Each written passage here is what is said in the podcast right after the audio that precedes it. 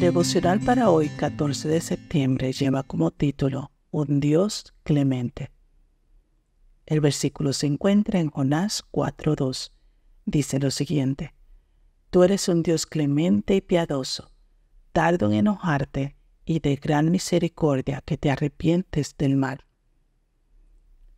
Hace unos años se celebró en la Universidad de Yale un diálogo entre cristianos y musulmanes que procuraba explicar cómo esas religiones entendían el amor, la compasión y la misericordia. Resumiendo lo que se había dicho allí, David Neff subrayó que los cristianos explicaron que el amor de Dios es incondicional, que no está restringido a un grupo concreto y que, aunque fallamos en ponerlo en práctica, el cristianismo sigue siendo una religión que profesa compasión hacia toda la raza humana. Por otro lado, los musulmanes explicaron que de acuerdo con su creencia, el amor y la compasión tienen límites muy concretos. Hay que ser misericordioso con los huérfanos, las viudas y los necesitados, pero si una persona destruyó su vida por vivir de una manera imprudente y libertina, entonces no hay que ser compasivo con ella. Seamos sinceros, ¿acaso no es la postura musulmana con la que nos sentimos más cómodos? No somos pocos los que limitamos la compasión a la gente que suponemos que la merece. El amor lo hacemos condicionado a la cultura del mérito. ¿Cómo amar a un borracho que dilapida el dinero de la comida de sus hijos?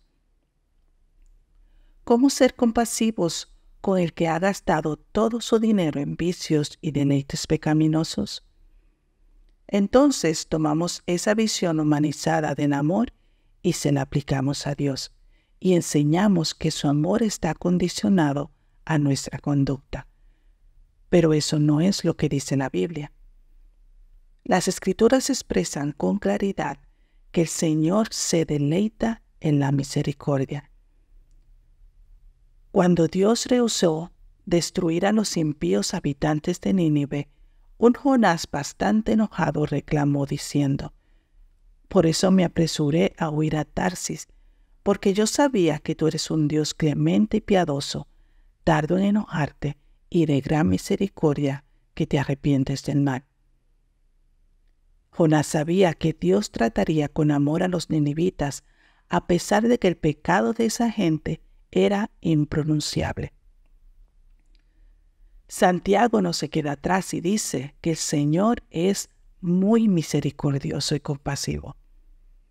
Aunque algunos creyentes revelamos una imagen distorsionada de Dios, la Biblia expresa con suma nitidez que el Señor no hace acepción de personas y que a todos los que se creen buenos o los que nos reconocemos como malos, nos trata con bondad y amor.